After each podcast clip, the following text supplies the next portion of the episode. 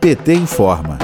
A presidenta da Comissão de Constituição e Justiça da Câmara, deputada Bia Kisses, quebrou o acordo feito com a oposição e tentou antecipar a votação do parecer sobre a aceitação da PEC 32 de 2020, que trata da reforma administrativa. Apesar da tentativa, a sessão foi adiada para a próxima segunda-feira, 17 de maio, com a justificativa de problemas técnicos ocorridos durante a inscrição dos parlamentares. Depois de passar pelo colegiado, a proposta de emenda constitucional constitucional da reforma vai ser analisada por uma comissão especial e depois será votada em dois turnos pelo plenário da Câmara dos Deputados. Érica Cocai, deputada federal do PT do Distrito Federal, explica a importância de debater a PEC. O presidente da República quer que o Estado lhe pertença e que não seja um Estado para o conjunto da população brasileira.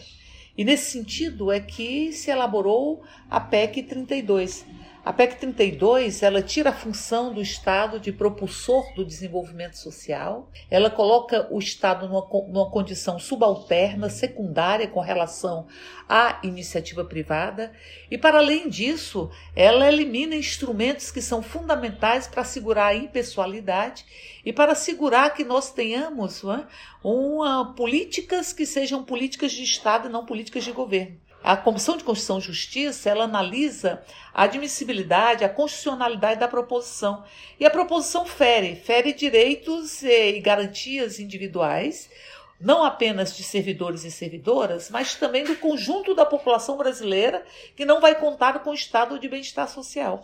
Nós estamos vivendo um ataque ferrenho a toda a democracia e ao poder de, da pluralidade que significa a discussão com a preservação dos direitos da minoria, porque democracia só se preserva com os direitos da minoria sendo assegurados. Parlamentares da oposição protestaram sobre a quebra de acordo pela presidência da CCJ e a liderança da minoria realizou uma manifestação virtual através da hashtag Salve o Serviço Público. A presidenta do Partido dos Trabalhadores, a deputada Gleisi Hoffmann, criticou a desvalorização dos servidores públicos. Vamos ouvir. Dos 11 milhões e 400 mil postos de trabalho públicos no Brasil, contando federal, estadual e municipal, metade ganha menos de R$ 2.700. São salários baixos e estão na prestação direta de serviço da população. Saúde, educação, assistência social. De cada 100 servidores, ministro, 22 são professores, dois de outra área da educação, 11 da área de saúde, 5 da limpeza, 4 da segurança. São servidores que prestam serviço às pessoas. Não são parasitas, não. São pessoas que ganham pouco e ajudam a população do Brasil, que ganha muito pouco. Nosso país pode ser rico em riquezas naturais, mas é pobre em termos de povo. E é muito ruim ver um governo que trata os pobres com preconceito, que trata os pobres como estatística,